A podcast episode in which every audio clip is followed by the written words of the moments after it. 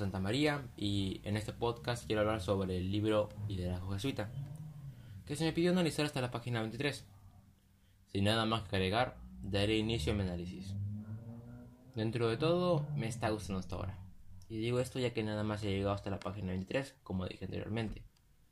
Me gustaron esas 23 páginas que leí y me agradaron los temas tratados en esas páginas. Resaltando los capítulos de temas para reflexionar 1 y 2 abarcaron desde la página 8 hasta la 23. La 23 fue una parte de temas para reflexionar 3, y entre los dos capítulos que más me gustaron hay dos páginas de introducción, una nota del editor y cuatro páginas de documentos, con el que técnicamente comienza el libro. El libro comienza diciéndonos que en la actualidad hay una numerosa cantidad de líderes famosos y conocidos, pero que solo destacan en algunos ámbitos o incluso en uno solo refiriéndose a que hay una gran cantidad de líderes empresariales o políticos, pero solamente de eso. No trabajan su ética o su enfoque social. Se nos hace hincapié en los muchachos que estudian para volverse líderes con carreras referidas al liderazgo empresarial, como por ejemplo administración de empresas, pero que no tienen un enfoque mayor a eso. Y por ello, las universidades tratan de cambiar las maneras en las que están formando a sus estudiantes para que tengan una perspectiva más global. A este proyecto se suman bastantes círculos jesuitas que decían eso, una formación de líderes que pueda realizar un gran cambio. Me encantó esta introducción. En lo personal, pienso que decir ese tipo de cosas es justo lo que hacía falta. Soy un estudiante menor de edad, pero mi familia discute constantemente sobre esos temas políticos, y muchas veces esa clase de temas me llega a mí mediante otros medios. Digo temas políticos, ya que, sacándolos del ámbito empresarial, hay bastantes similitudes con este ámbito. Muchas veces esta clase de temas tratan sobre principalmente promesas políticas. Todos le dicen lo mismo, todos dicen lo mismo. Dicen que van a hacer algo para cambiar la situación actual, algo para cambiar tu país, dicen que cuando lleguen a la presidencia harán algo que genere un cambio para bien. Bueno, no puedo decir nada más que la mayoría del tiempo, al menos en mi país, ese tipo de promesas se quedan en eso. Pues en promesas. Puesto que solo pueden ser líderes políticos, más no pueden ser líderes económicos o éticos o filosóficos. Carecen de muchas cosas, puesto que se lanzan a la candidatura con idealismo y te dicen cosas que hasta yo sé que son la, no son la respuesta adecuada, de hecho. Por ejemplo, están los bonos, que nada más generan inflación y no son la respuesta adecuada. Sé que muchos quizás digan de que estaban frente a una crisis y que los bonos fueron una contramedida sacada rápidamente pero una de las capacidades que se dicen en el libro es la del ingenio, en la que te dicen que tienes que afrontar los problemas mediante una respuesta innovadora e ingeniosa. Otros quizás me digan de que no pueden hacerlo todo, y para eso tienen ministros de economía o de salud, pero esos mismos ministros solamente repiten lo mismo y en muchas ocasiones se quedan en nada.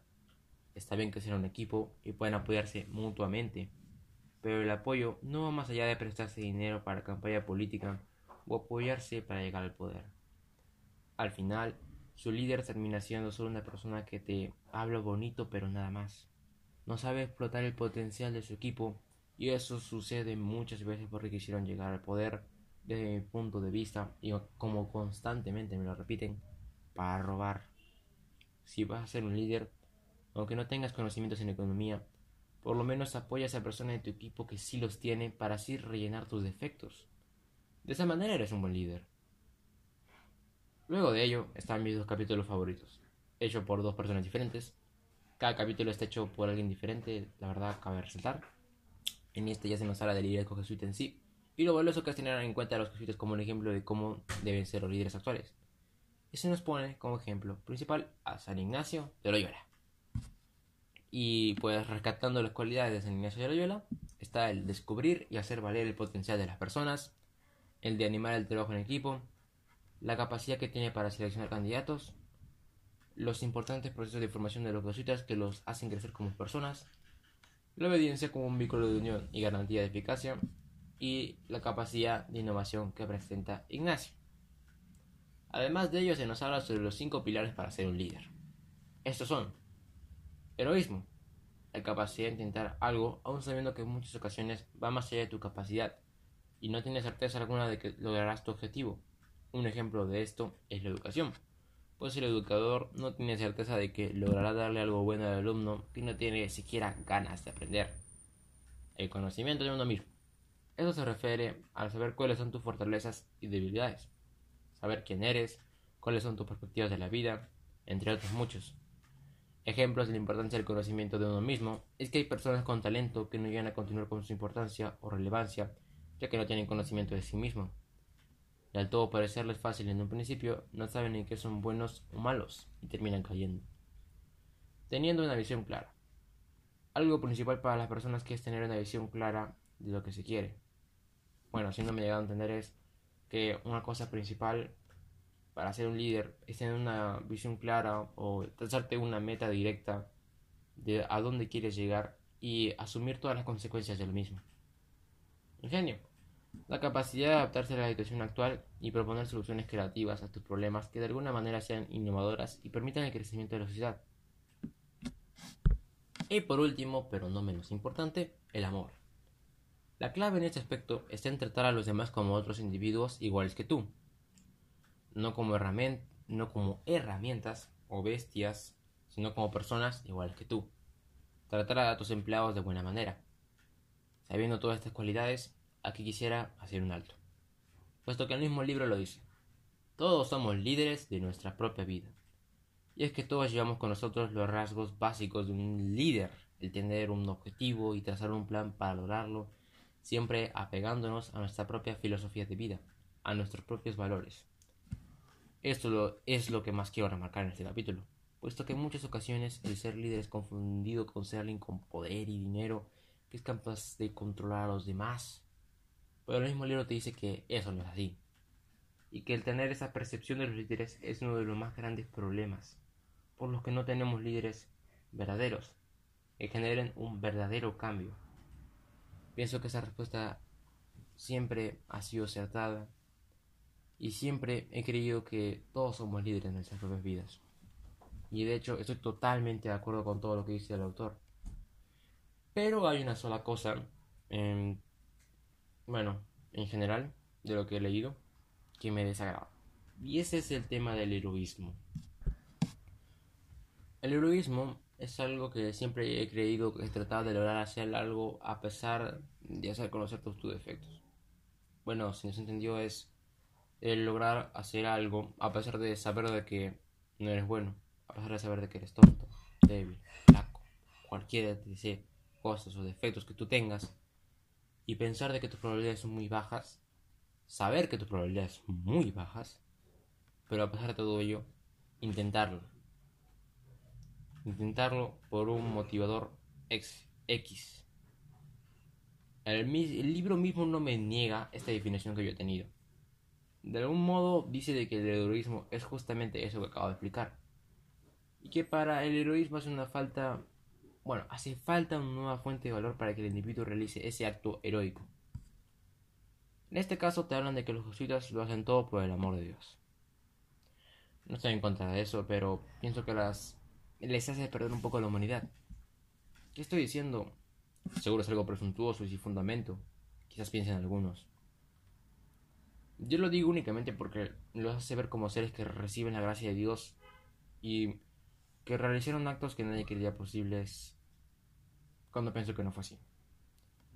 Es decir, está bien estar representando qué es lo que es el heroísmo, pero siento que ese sentimiento de amor hacia Dios salió de, algún lado. Y estoy seguro que todos los jesuitas de ese tiempo se detuvieron a pensar en alguna ocasión si lograrían sus metas o no. Si estaban haciendo suficiente. Si es probable que todos ellos piensen que no hicieron lo suficiente. O quizás, quizás pensaron que sí estaban haciendo lo justo. No creo que únicamente hayan sentido el amor y hecho todo como si fueran robots para que Dios entrara en los corazones de todos. Claro, de alguna manera estoy llegando a mi propia definición. Son una encarnación buena, pero viéndolo ahora y recapitulando pienso de que a veces el heroísmo abarca mucho más que eso. No sé si lo he podido explicar bien, pero pienso que el heroísmo tiene muchos más factores, puesto que todos nosotros somos humanos. Y el heroísmo surge, surge pues, justamente porque somos humanos.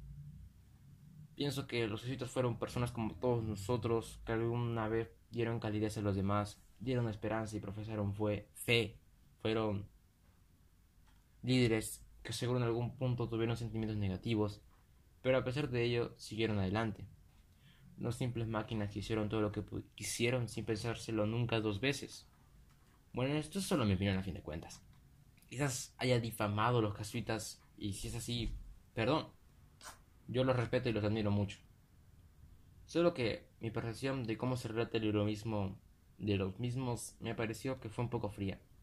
A pesar de que también pierde un poco la esencia humana. Bueno, a pesar de que tiene ese relato del heroísmo que también se ejemplifica mediante un profesor. De hecho, como un tema aparte, un ejemplo aparte para el heroísmo lo relatan con un profesor. Y bueno, también siento que se sigue perdiendo esa esencia humana, la verdad. Es que te lo hablan tan fríamente con el objetivo de decirte cómo funciona el heroísmo, pero sin tomar en cuenta el individuo, eso no, no me agradó, la verdad, no, no me agradó. Quizás las personas que está hablando sobre este tema, que está intentando explicar si lo toma en cuenta, pero a mí en lo personal eso no me agradó. Pero bueno, a fin de cuentas, esto solamente es una historia de éxito y no se trata sobre hablar del individuo tanto así. Acá puedo rescatar la historia de Pedro Fabro, pues solo era un muchacho que quería escuchar, bueno, quería estudiar y terminó dándole un sentido a su vida al llegar a escuchar las Ignacio de Loyola. Y aun con todo es posible que en algún punto se preguntara si lo que estaba haciendo estaba bien. Para él. Pues quizás hubiera ayudado más si se hubiera quedado como pastor en su familia, en vez de ayudar a completos desconocidos con los que no se crió. Después de todo, antes de morir se confesó, escuchó misa y aceptó su muerte. Es bastante seguro que tuvo remordimientos o pecados que quiso expiar antes de partir. De bueno, eso nada más quiero decir. Debo decir que todo lo demás con lo que significa ser un líder y las cualidades de San Ignacio, más los valores del liderazgo, pues me encantaron. De hecho, todo aparte de este tema del heroísmo me gustó mucho, como lo dije en un principio. Y nada más, por último, quiero hablar sobre los temas para reflexionar 2 y 3. En el 3, como ya expliqué, solamente leí una página, porque era nada más leer hasta la página 23. Y justamente estaba la primera página de temas para reflexionar 3. Bueno, temas para reflexionar 2. Nada más puedo decir de que te hablan sobre la importancia de ser un jesuita. Y temas para reflexionar 3 te hablan sobre de que los jesuitas siempre tienen en la mano y de la relación de los jesuitas y los laicos, que es tenderle la mano al otro debido a que la iglesia no los acepta, pero los jesuitas sí, puesto que los jesuitas aceptan a cualquiera que esté buscando ayuda y esta es una cualidad que quiero rescatar de los jesuitas. Siempre ayudar a los demás, jamás discriminar a otros. Todos somos humanos, todos merecemos respeto, todos debemos tratarnos como iguales. Sin nada más que decir, muchas gracias por su atención eso es todo. No sé cómo estará.